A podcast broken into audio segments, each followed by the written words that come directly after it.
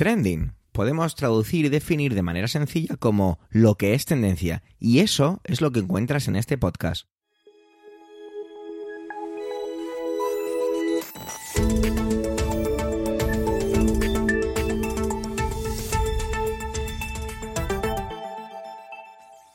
Este es el capítulo 229-229 del 20 del mes de octubre de 2022 y cuenta con las intervenciones de Pedro Sánchez, Manuel Castaño, Antonio Rentero y un servidor, Javier Soler, que también hago de presentador, ya sabéis.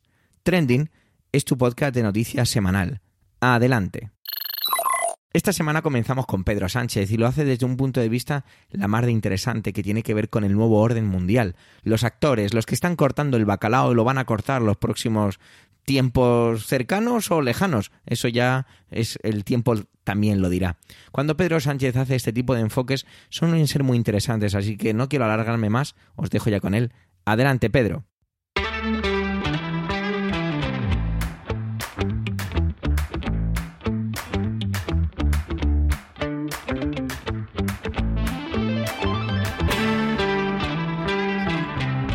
Gracias, Javier.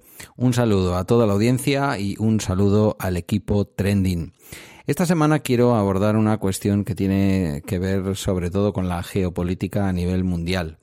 Estamos asistiendo a dos movimientos que sin ninguna duda entroncan con el pasado de lo que ha sido la política internacional, pero proyectan, digamos, cuál va a ser la política internacional del futuro, cuál va a ser la geopolítica del siglo XXII.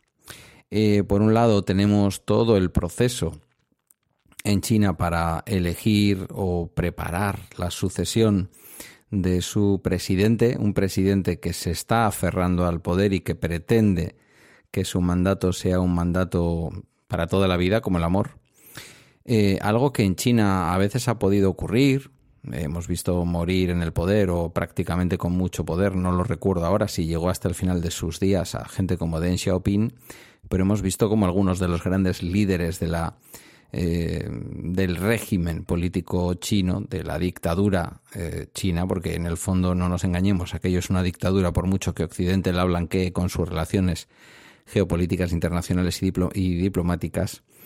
Eh, líderes, digo, como Mao Zedong, el propio Mao Zedong, uno de los grandes, grandes líderes de la, comilla, revolución china, eh, bueno, pues fueron apartados del poder. Aunque hoy se les tenga por grandes líderes, no se les dejó que terminaran sus días como líderes. Por un lado tenemos eso, que además cada vez apunta más a que China quiere volver a anexionarse a Taiwán, a lo que fue la China, vamos a decir, nacionalista de, de Chiang Kai-shek. Eh, perdonadme por el acento chino. Pero por el otro lado tenemos un movimiento que no ha pasado desapercibido, pero al que no sé si se le ha prestado suficiente importancia, que es el que han llevado a cabo los Emiratos Árabes Unidos y Arabia Saudí, que entre ellos no se llevan nada bien, y que sin embargo mm, parece que han tomado la decisión de ir al unísono y en consonancia con Rusia a la hora de decidir la disminución en la eh, producción de petróleo mundial eh, reduciendo los 2 millones de barriles de petróleo de crudo diarios que han hecho que podamos esperar todavía una subida de mm, algo más en el precio del, del crudo. Algo parecido a lo que está ocurriendo, me voy a fijar ahora un poco más en este asunto de los Emiratos Árabes y Arabia Saudí y su histórica alianza con Estados Unidos, histórica pero no de siempre, cuando, eh, cuando las guerras, las diversas guerras, yo creo que en este caso fue la guerra de los, la guerra del Yom Kippur, pudo ser, bueno, una de estas guerras conocidas entre eh, el Estado de Israel, el recién nacido prácticamente Estado de Israel, todavía tenía apenas 20 años o por ahí, o, o algo más o algo menos, y los países árabes, eh, se demostró evidentemente que la diplomacia y la ayuda mm, económica y armamentística de Estados Unidos estaba del lado del Estado sionista, del Estado de Israel. En aquel momento todos los países árabes, que eran los principales y siguen siendo los principales productores de petróleo en el mundo, decidieron ponerle las cosas difíciles a Occidente, eh, a todo Occidente y en especial a Estados Unidos, redujeron radicalmente la producción de petróleo y el bueno, el precio del petróleo se disparó, se produjo una crisis a nivel internacional, la famosa crisis del petróleo de los años 70, que hizo que nuestro mundo, nuestra economía y nuestra manera de afrontar la vida cambiara. Se había acabado para siempre el modelo del, eh, del petróleo barato. Un petróleo que venía de estar en torno a los 16 euros por barril de crudo y que, bueno, duplicó enseguida su precio, luego lo llegó a triplicar y luego, pues imaginaos que ahora estamos hablando de precios del petróleo que prácticamente multiplican por 5 esa o por 6 eh, en el mejor de los casos esos precios de los años eh, anteriores a los años 70. Em, la brecha que se ha abierto entre los Emiratos Árabes y Arabia Saudí con respecto a los Estados Unidos, colocándose, además de una manera muy clara, en la guerra de Ucrania del lado ruso, eh, insisto, eh, nos van a traer problemas porque van a seguir aumentando los precios del petróleo en una economía en la que nuevamente en los últimos años se había basado una parte de la recuperación en un petróleo, no voy a decir tan barato como en el petróleo anterior al año 74, pero en un petróleo más barato de lo que habíamos venido estando acostumbrados. Han pasado también más cosas. Estados Unidos, es verdad que en estos momentos, por distintas cuestiones, también por el fracking, pero no solo por el fracking, no solo por la obtención de petróleo a través de la fractura hidráulica, sino porque todos sus pozos petrolíferos en el Golfo de México y en otras partes del país, en Texas y en otros sitios, la han convertido prácticamente en un país autosuficiente desde el punto de vista del crudo. Estados Unidos sigue siendo sensible a lo que pasa con el precio del petróleo, pero es bastante menos sensible a ello de lo que eh, lo es, por ejemplo, la Unión Europea o de lo que eh, lo es eh, América Latina, que están absolutamente dependientes del petróleo internacional. Un petróleo que en este caso, a diferencia de lo que ocurre con el gas, no va a venir nunca de Estados Unidos porque, insisto, Estados Unidos lo que va a pretender siempre es ser autosuficiente y ahí, ahí está con su propia producción. No la va a exportar Quizás haya exportaciones de Estados Unidos a otros países de su entorno o al extranjero, pero no va a ser un elemento clave en todo este movimiento. Europa va a seguir dependiendo, por una parte sí, de, las, de los yacimientos petrolíferos que hay en su propio territorio al norte, en el Mar del Norte, por ejemplo, pero seguimos siendo muy, muy dependientes del petróleo de Oriente Próximo. De ahí sale la explicación de muchas de las guerras, la primera guerra del Golfo, con la ocupación iraquí de Kuwait y con toda la intervención eh, aliada internacional. Y bueno, ya la Segunda Guerra del Golfo tendría otro tipo de motivaciones, aunque en el fondo, en el fondo siempre ese último telón de esta obra de teatro que es la geopolítica mundial ha seguido siendo, sin ninguna duda, en aquella época, eh, con el trío de las Azores y todo lo que vino después, eh, ha estado, ha seguido estando sin ninguna duda el petróleo. Los Emiratos y Arabia Saudí, eh, ambas dos, eh, dos estados teocráticos, antidemocráticos, dos dictaduras, como lo es también la China, han buscado a lo largo de estos últimos años blanquearse, blanquear su estilo de vida, su forma de pensar, el cómo tratan a las mujeres, el cómo tratan a los disidentes políticos, a los que llegan incluso a, asesinar y a descuartizar por órdenes directas, como por ejemplo en el caso de Arabia Saudí, por orden directa del, príncipe heredero. Y eso no ha impedido que eh, Occidente, por ejemplo España, organice allí eventos deportivos, como mm, eh, en el caso de la Supercopa de España, o como va a ser en este mes de noviembre que viene tan curioso, el Mundial de Fútbol, en el caso de los Emiratos. Em, espero no estar equivocándome porque os reconozco aquí abiertamente que a veces entre los países del Golfo me, me monto verdaderos líos. Pero en el caso de Emiratos y Arabia Saudí hay una diferencia con el resto de países y es que hay menos libertad que ninguno de los otros, hay mucho peor trato que ninguno de los otros a la homosexualidad, a las mujeres, a la libertad política, en fin, son, insisto, dos dictaduras de libro con las que Occidente hasta ahora y particularmente Estados Unidos ha tenido muy buen trato porque el petróleo es el petróleo, amigos.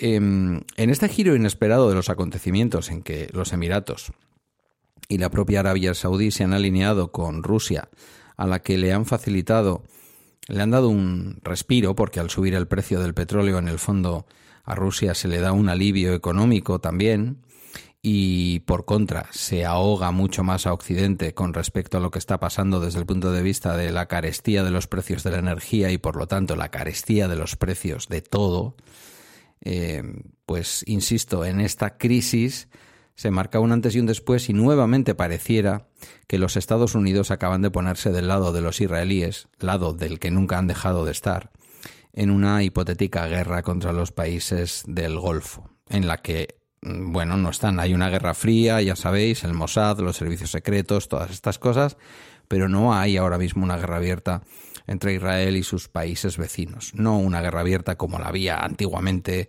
cuando yo era un niño en los altos del Golán y en este tipo de lugares. Con esta posición, vamos a decir, un poco, eh, bueno, no, no, a la defensiva, sino más bien al ataque de Emiratos Árabes y Arabia Saudí contra lo que es la cultura y la economía de Occidente, y con China decidiendo sobre su futuro, hay una cosa sobre la que no nos debería de caber ninguna duda. Y es que el futuro del mundo y el futuro del poder en el mundo pivota cada vez más hacia Oriente y cada vez menos a Occidente. Algunos ya no lo vamos a ver, pero yo creo que las nuevas generaciones que nazcan y crezcan aquí en Europa o en América Latina, desde donde escucháis también trending, vamos a tener que estar o van a tener que estar preparadas para saber lo que es dejar de ser. En el caso de América Latina posiblemente llevan ya mucho tiempo acostumbrados a ello, pero en Europa no tanto, a dejar de ser el poder geopolítico o uno de los poderes geopolíticos más importantes del mundo junto a los Estados Unidos y acostumbrarnos a que las normas las van a empezar a marcar otros. Insisto, no perdáis la vista a la información sobre este pulso que los Emiratos y Arabia Saudí le echan con el precio del petróleo del crudo a Estados Unidos y por lo tanto a todo Occidente y no dejéis de vigilar de cerca qué pasa con la continuidad en el poder, con eh, la sustitución en el poder de los actuales mandatarios chinos y cómo se configura el futuro político de China, porque ahí estará una buena parte de nuestro futuro. ¿Quién nos lo iba a decir si esto ya aparecía en los cómics de Mafalda? Gracias por la escucha, un saludo, os dejo con el resto de contenidos de, mi de mis compañeros y compañeras en Trending y hasta el próximo episodio. Manuel no lo sabe, pero yo estaba pensando en traer el tema que él ha traído y tiene y es nada más y nada menos que el ataque al cuadro de los girasoles de Van Gogh por parte de dos activistas. Yo no sé muy bien el tema, perdón, el tema no, el enfoque que le quería dar, así que prefiero deleitarme con su forma de entenderlo que él, siendo una persona de arte, seguro que lo hace de una forma muy particular. Adelante, Manuel.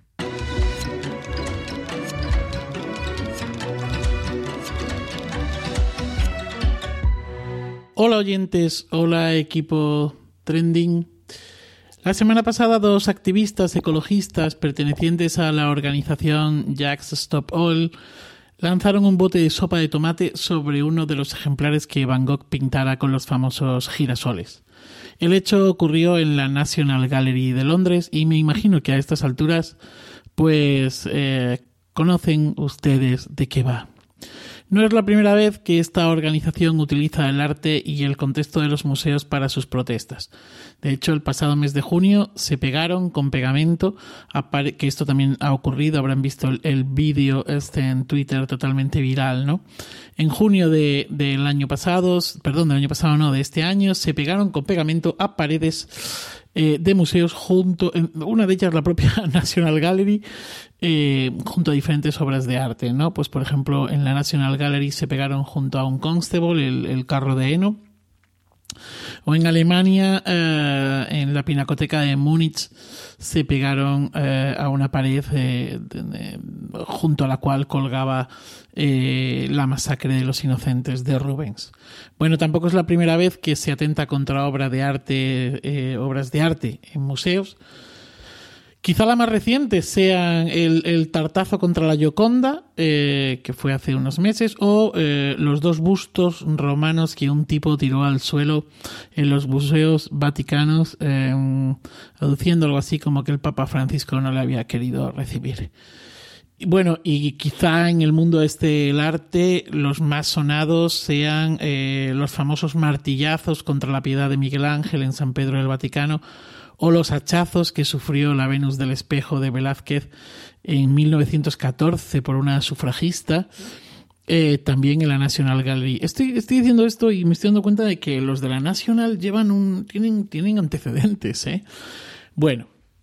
Yo me enteré del incidente de los girasoles por la cuenta de Twitter del barroquista, que eh, tuvo que defender una y otra vez que esto no era una protesta, sino que esto para él era vandalismo. En su cuenta, además de los que opinaban como él, pues, eh, pues había todo tipo de, de teorías y es impresionante, ¿eh? es impresionante la cantidad de expertos en cristales protectores de obras de arte que hay en este país. Es impresionante la cantidad de blanqueadores de lecho que se acogían a que, bueno, a ver, tiene un cristal no ha llegado el tomate al girasol, ¿no? O la cantidad de defensores de este tipo de protestas. Eh, si no la lías, pues no te escuchan, ¿no? Ese es el, argumento. Bueno, incluso alguien se atrevía a echar la culpa a, Bansky por haber dado pie autodestruyendo su propia obra. No sé si recordarán eh, que eh, aquello, pues lo traté aquí, de esto hace ya pues un par de años por lo menos, ¿no? Lo traté aquí en trending. Bueno, a mí se me ocurrió, aunque no llegué a expresarlo, pues creo que pocos de estos que, estos que, hacían este tipo de comentarios iban a entender la sutileza y la ironía, que puestos a lanzar sopa de tomate, lo suyo hubiera sido lanzar una sopa Campbell y no eh, eh, que es la que lanzaron. Es decir, se imaginan, ¿no? No me digan que no hubiera sido grande unir a Warhol y Van Gogh en plena performance, girasoles y sopa de tomate Campbell. Bueno, ah, bromas aparte, aunque ya les digo que estoy muy tentado de escribirlo, pero luego me eché para atrás antes de que me cayese eh, la del pulpo. Bueno, el estado del cuadro, eh, después de esto, pues eh, es bueno. La National Gallery sacó al día siguiente un comunicado diciendo que el cuadro, la pintura, no había sufrido daños, así que bien por los cristaleros. Por cierto, el valor de estos cristales es importante y bien por los defensores del cristalito en sus dos versiones. ¿no? En la versión eh, tiene cristal, no pasa nada. Y segundo, bueno, la sopa se sabía que se tiraba sobre un cristal. ¿Cuántos saben, eh? Oye. Pero el marco sí, el marco sí que ha sufrido daños. Bueno, no muchos, pero ha sufrido daños, ¿vale? Todo no es perfecto, siempre puede haber daños colaterales. Bueno, si el marco quizá hubiera llevado un repelente de líquidos y sopas de tomate, pues esto no hubiera pasado. ¿Qué le vamos a hacer? Al día siguiente el cuadro volvió a ser expuesto. Igual a partir de ahora las medidas de seguridad de los museos se endurecen, volverán los famosos cordones de distancia, cosa que odio, Prefiero la mirada del personal de sala indicándote te estás acercando demasiado, chiquillo. Y eso que tengo un hijo con el que acudo bastante a museos y que a veces mm, tengo que vigilar muy de cerca por aquello de que invade casi el espacio vital del cuadro, ¿no? Si se puede hablar de espacio vital del cuadro. Volverán, como digo, quizá los famosos cordones de distancia o esos cristales que reflejan, que, nos, que, son bastante más baratos que los otros, ¿no? que los que hay en muchas obras hoy en día, porque si hay que ponérselo a todos, pues, pues habrá que abaratar en algún sitio. O eh, las propias medidas de acceso, que en muchos casos, pues como ya hemos visto en este, son disuasorias. Bueno, les voy a contar una anécdota. Yo mismo, por puro despiste, se lo juro, por puro despiste, he pasado un cuchillo de, de, de menaje, de estos de cubertería, en una mochila, no diré dónde. Eh, me di cuenta ya adentro y les puedo asegurar que no disfruté para nada la visita. Eh, ¿Qué hace un cuchillo en mi mochila? Bueno, eso es, eso es, eh, forma parte de otra, de otra historia que quizá algún día contaré. Bueno, la otra cara de la moneda de todo esta, de esta noticia, de todo esto que estoy contando, es el mensaje que estas activistas ecológicas querían transmitir. y que la verdad pues ha quedado bastante difuminado. Pues el debate en estos días pues ha sido otro, ¿no? Eh, a ver, eh, el debate ha sido si el fin justifica a los medios. Hay quien dice que sí y hay quien está en contra. Greenpeace, para mí, la ONG más potente en lo que a ecología se refiere y acostumbrada a las protestas, dijo estos días atrás que si bien el contenido de la protesta es muy respetable y muy loable, la forma quizá no tanto. Primero porque ellos defienden siempre el activismo pacífico y segundo, y aquí creo que está la clave, porque el titular es Van Gogh, el titular es Van Gogh, los girasoles, y no los permisos de explotación petrolífera que el gobierno inglés está concediendo y que era el objeto de la protesta. Es cierto que mientras que se ningunee y blanquee el cambio climático por personas, políticos, partidos políticos, pues es difícil hacer que el mensaje cale y que a las buenas poco se ha conseguido. Pero de esta manera, además de lo que he dicho anteriormente, casi el efecto es contrario y da argumentos a los terraplanistas. Nada más, eso es todo. Os dejo con el resto de compañeros de Trending. Feliz día y feliz vida. Un trocito de infancia se nos ha escapado entre los dedos. Hablo de D'Artagnan, del Willy Fogg y bueno, es que casi, casi se me hace un nudo en la garganta al decirlo. Y es que nos ha dejado Claudio Boyd. De esto nos viene a hablar Antonio y, joder, lo siento, pero no puedo seguir hablando, así que simplemente le presento. Adelante, Antonio. Saludos, soy Antonio Rentero y esta semana en Trending me temo que voy a haceros sufrir a los que ya tenéis una edad, los que nacisteis a finales de los 60, en la década de los 70 y primeros 80, seguro que tenéis clavado en la memoria de vuestra niñez, de vuestra infancia y primera juventud, nombres míticos, canciones míticas que seguro que van a comenzar a sonar en vuestra cabeza cuando comience a mencionar, por ejemplo, Rui el pequeño Cid, D'Artagnan y los tres mosqueperros, La vuelta al mundo de Willy Fogg y sobre todo David el Gnomo. Y es que esta semana ha fallecido Claudio Biern Boyd, un nombre con unos apellidos un poquito extraños, es verdad, fruto de sus padres eh, extranjeros, como decía la, de, la del vídeo de Pumares, de, que son letras eh, extranjeras.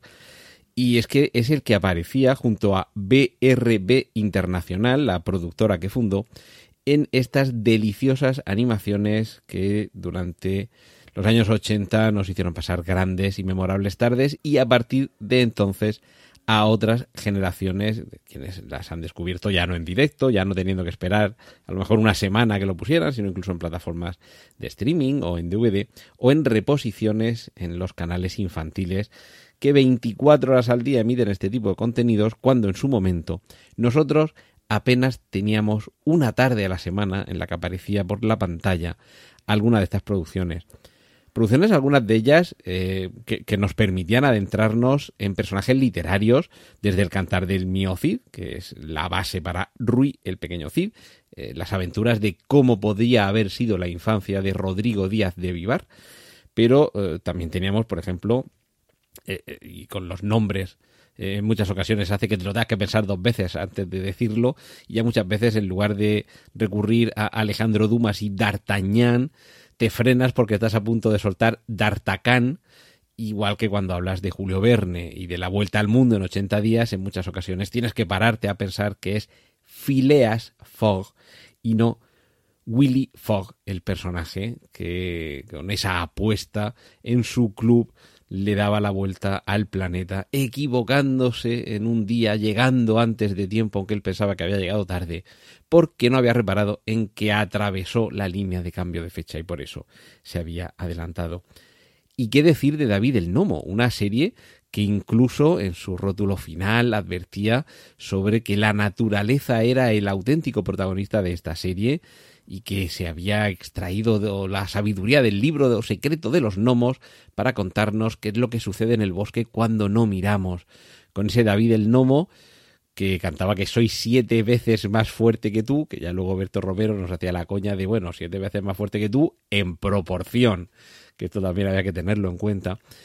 Y suman horas y horas y horas de ilusión, de diversión, de valores y sobre todo de productos que yo creo que además de hacernoslo pasar bien, nos inculcaban un, un, amor por la naturaleza, un amor por la cultura, porque luego cuando crecías un poquito y descubrías que esas aventuras que te habían contado los dibujos animados se correspondían con un libro que ya como habías crecido podías disfrutarlo un poquito más y un poquito mejor, hacía que te, se te avivara la curiosidad por seguir leyendo, por seguir, seguir indagando en qué es lo que se ocultaba detrás de los títulos de esos libros que había en la biblioteca familiar o en la biblioteca municipal. Claudio Biernboyd, eh, para algunos, y aquí me, me, me quiero referir a, al título de un anuncio, ay, perdón, de un anuncio, de un artículo que ha publicado en esta misma semana eh, el periodista Oscar Velategui, que se refería a Claudio Biern Boyd como el Walt Disney de la generación EGB. Y es que creo que efectivamente eso es para. O sea, lo que representa para muchos la figura de Claudio Biern Boyd.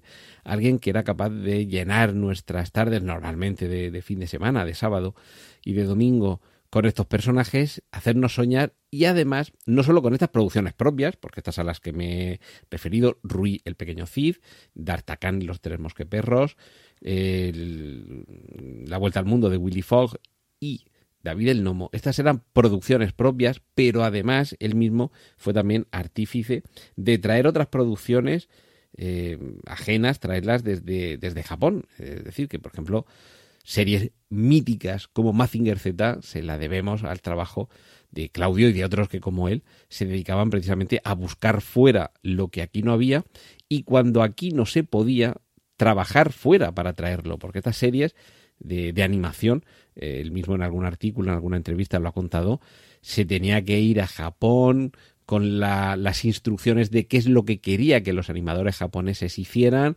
con un secretario que le hacía de traductor y cruzar los dedos para que por el camino como en la película de Sofía Coppola no hubiera un Lost in Translation, que nada, nada se perdiera por el camino y que las instrucciones encontraran su reflejo en el trabajo de los animadores y creo que exitosamente así fue. Así que esta semana mi cariñoso recuerdo para Claudio Biern Boyd y para los que tenéis hijos, sobrinos, hermanos pequeños en edad de disfrutar de estos contenidos sin querer caer en la nostalgia de que todo lo pasado fue siempre mejor que lo actual, recordad que además de patrulla canina y todo esto que puede haber ahora, que hay afortunadamente una posibilidad sencillísima de acceder a estos contenidos, eh, ahora estos y a otros del pasado, que también son muy disfrutables por las generaciones eh, actuales y que seguro que en muchas ocasiones también se pueden volver a disfrutar por parte de los mayores. Pero, eso sí, no os dejéis engañar por la nostalgia, porque si alguno habéis cometido el error de ver un capítulo de Mazinger Z de los antiguos, es posible que se os hayan caído los palos del sombrajo. Esto es lo que hace que tenga el doble de mérito el que algunas de estas producciones de dibujos animados de, de hace ya décadas sigan teniendo la capacidad de divertir, de emocionar y de trasladar eh, valores positivos no solo a los pequeños, sino además de hacernoslo recordar a los que ya somos un poquito más mayores. Pues esto es lo que quería compartir esta semana con vosotros. Eh, ahora os dejo con los contenidos del resto de mis compañeros aquí en Trending. Un saludo de Antonio Rentero.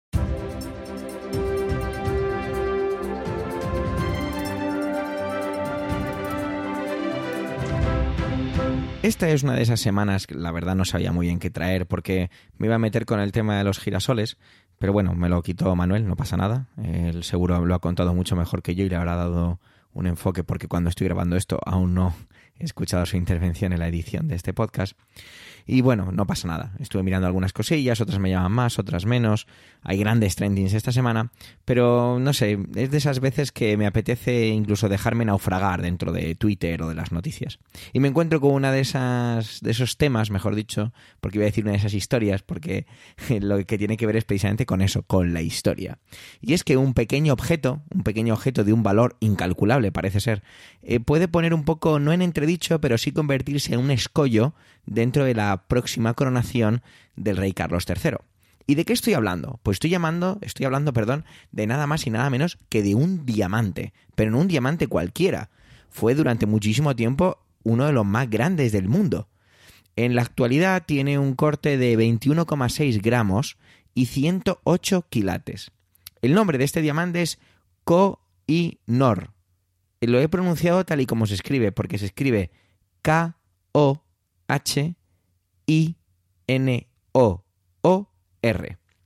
Pero creo que se puede pronunciar como Koinur.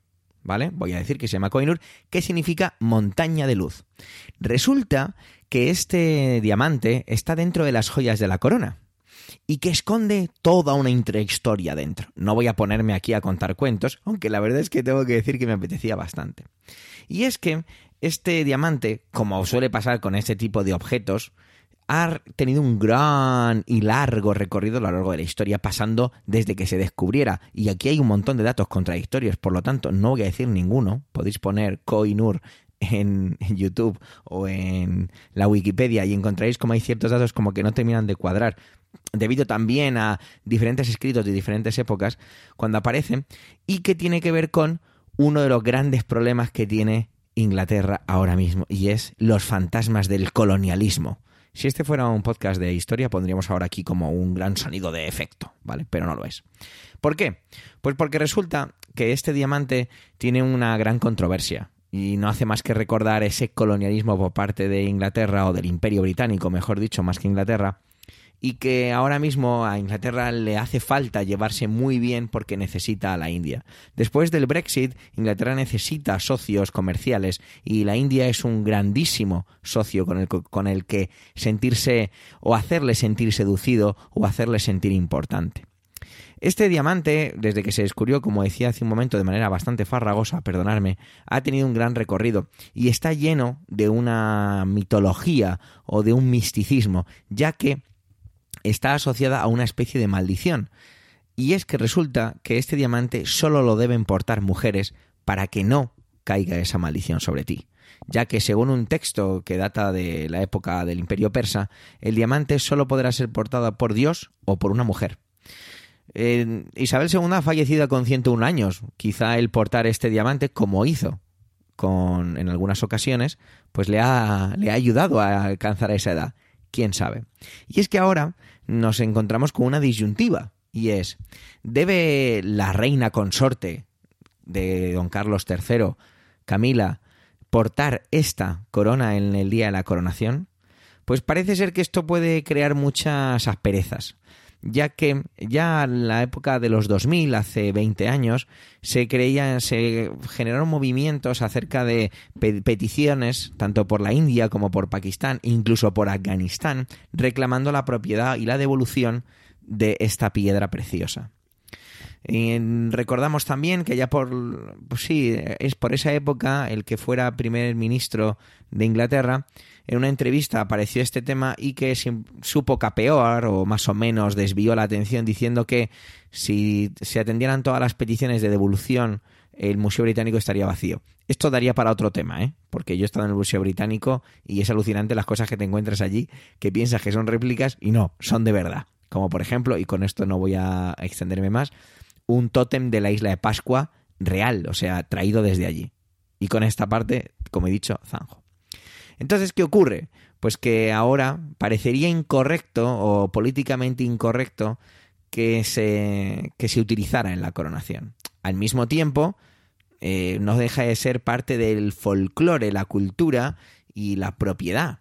Porque aquí hay siempre una serie de juegos dialécticos en cuanto al los discursos de fue saqueado, fue robado, fue un regalo, fue una concesión, fue conquistado, fue ganado.